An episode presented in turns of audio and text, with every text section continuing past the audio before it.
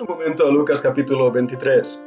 Levantándose entonces toda la muchedumbre de ellos, llevaron a Jesús a Pilato y comenzaron a acusarle, diciendo, a este hemos hallado que pervierte a la nación y que prohíbe dar tributo a César, diciendo que él mismo es el Cristo, un rey. Entonces Pilato le preguntó, diciendo, ¿eres tú el rey de los judíos? Y respondiéndole él dijo, tú lo dices.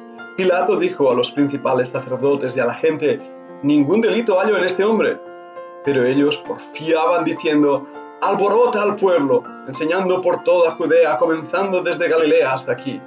Entonces Pilato, oyendo decir Galilea, preguntó si el hombre era Galileo, y al saber que era de la jurisdicción de Herodes, le remitió a Herodes, que en aquellos días también estaba en Jerusalén.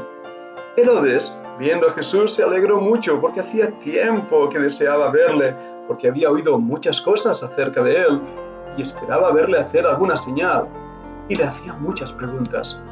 Pero él nada le respondió.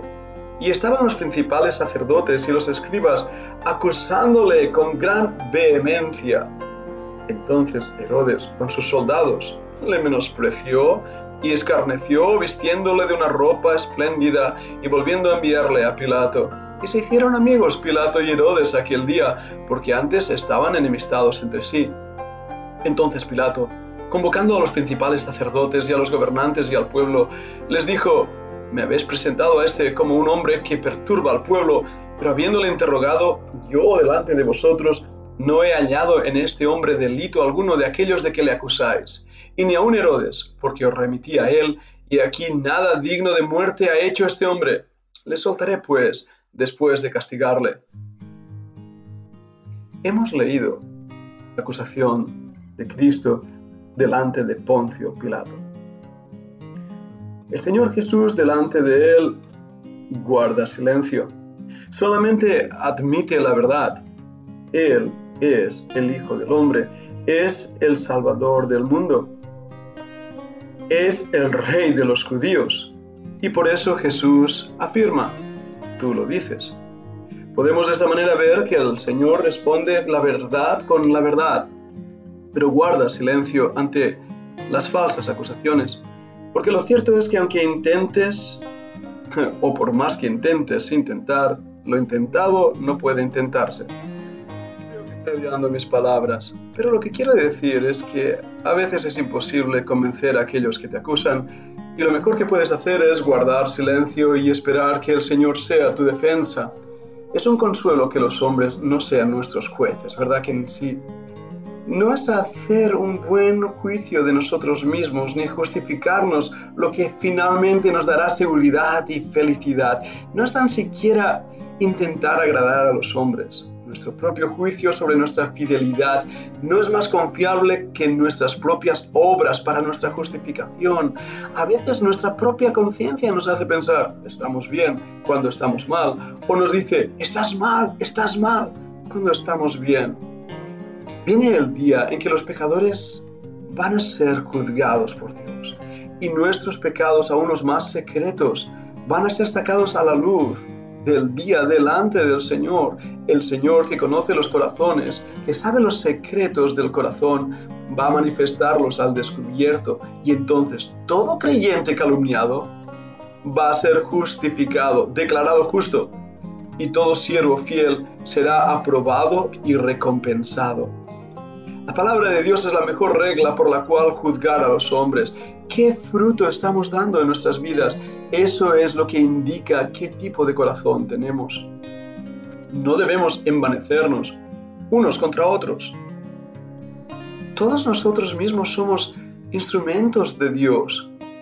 Ahora, esos hombres religiosos, fariseos, estaban juzgando al mismo Hijo de Dios estaban atacando la santidad al ser perfecto y le acechaban para ver qué podían encontrar en contra de él.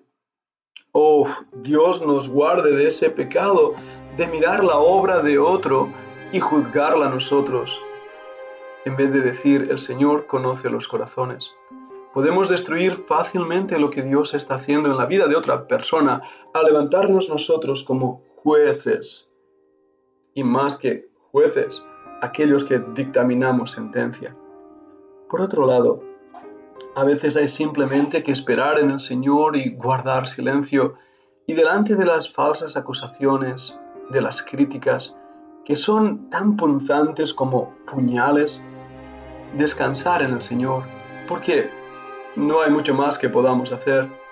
A veces en mi propia vida y ministerio ha tenido que pasar tiempo antes que Dios, de una manera pública y de una manera delante de todos, mostrara mi inocencia, o la falsedad de las acusaciones que se habían hecho, o la tontería de las críticas que había recibido. Otras, sin embargo, todavía al día de hoy no se ha hecho justicia, como diríamos. Pero mi alma está segura y acallada en Él, porque Dios tiene control aún de los eventos más pequeños de nuestras vidas. Es algo difícil de hacer. El salmista David, en lo que llamamos los salmos imprecatores, en latín, los salmos que, que muestran su rabia y frustración delante del enemigo. Son salmos duros de leer, son salmos que David pide justicia, no solo clemencia, sino casi la cabeza de sus enemigos. Pero David sabe que quien pesa su corazón es el Señor. Y nosotros debemos tener esa actitud que tuvo Cristo, de descansar en Dios y en su justicia. Si estás recibiendo crítica y sabes que estás haciendo la voluntad de Dios, te animo a que guardes silencio. No intentes ni convencer a los hombres, porque de nada te va a servir. Sigue adelante en aquello que Dios te ha dado a hacer, buscando su rostro. Eso sí, asegúrate que el fruto de tu vida está siendo un fruto abundante. Guarda silencio ante el Señor y espera en Él, y Él hará. Eso es lo más difícil a veces, pero es lo mejor. Y por favor que se entienda bien lo que estoy diciendo. No estoy hablando de que alguien cometa un pecado o cometa un error y diga, bueno, pasa nada, nadie me va a juzgar por ello. No, no, no, no. Porque recuerda también que la Biblia nos da los parámetros para cosas aceptables y no aceptables delante de Dios. Pero me estoy refiriendo a aquellos de vosotros o de nosotros que haciendo la voluntad de Dios sufrimos. Mira lo que dice la Escritura.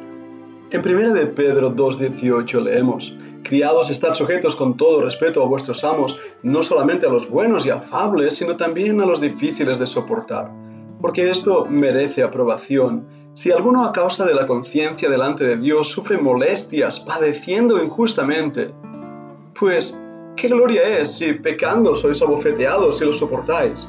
Mas si haciendo lo bueno sufrís y lo soportáis, esto ciertamente es aprobado delante de Dios, pues para esto fuisteis llamados, porque también Cristo padeció por nosotros, dejándonos ejemplo para que sigáis sus pisadas, el cual no hizo pecado ni se halló engaño en su boca, quien cuando le maldecían no respondía con maldición. Cuando padecía, no amenazaba, sino encomendaba la causa al que juzga justamente que llevó él mismo nuestros pecados en su cuerpo sobre el madero, para que nosotros, estando muertos a los pecados, vivamos a la justicia y por cuya herida fuisteis sanados. Mira también en Santiago 4:9. Hermanos, no os quejéis unos contra otros, para que no seáis condenados. He aquí el juez está delante de la puerta. Hermanos míos, tomad como ejemplo de aflicción y de paciencia a los profetas que hablaron en nombre del Señor. Y aquí tenemos por bienaventurados a los que sufren. Habéis oído de la paciencia de Job y habéis visto el fin del Señor, que el Señor es muy misericordioso y compasivo. Es ahí donde está la clave. A veces sufrimos injustamente, pero el Señor es nuestro defensor, Él es nuestro consuelo. Él nos deja a veces sufrir y nos lo hace hacer para que también experimentemos lo que sufrió Cristo en aquel juicio con Poncio Pilato y aún debe estar lavando sus sucias manos. El Señor a veces permite el sufrimiento para pulirnos como el oro y enseñarnos que nuestra justicia se encuentra en Cristo y Él conoce los corazones.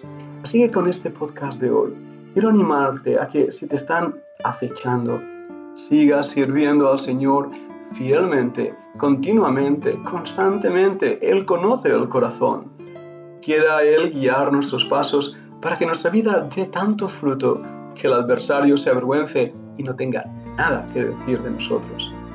El Señor viene pronto y con Él también el triunfo, la victoria y el galardón. Dios te bendiga y gracias por escuchar este podcast de la Fundación Bíblica y el Grupo Internacional de este aula. Hoy estamos apegados a ti con la profesora Cami Tomasini y el pastor Pedro Piñón.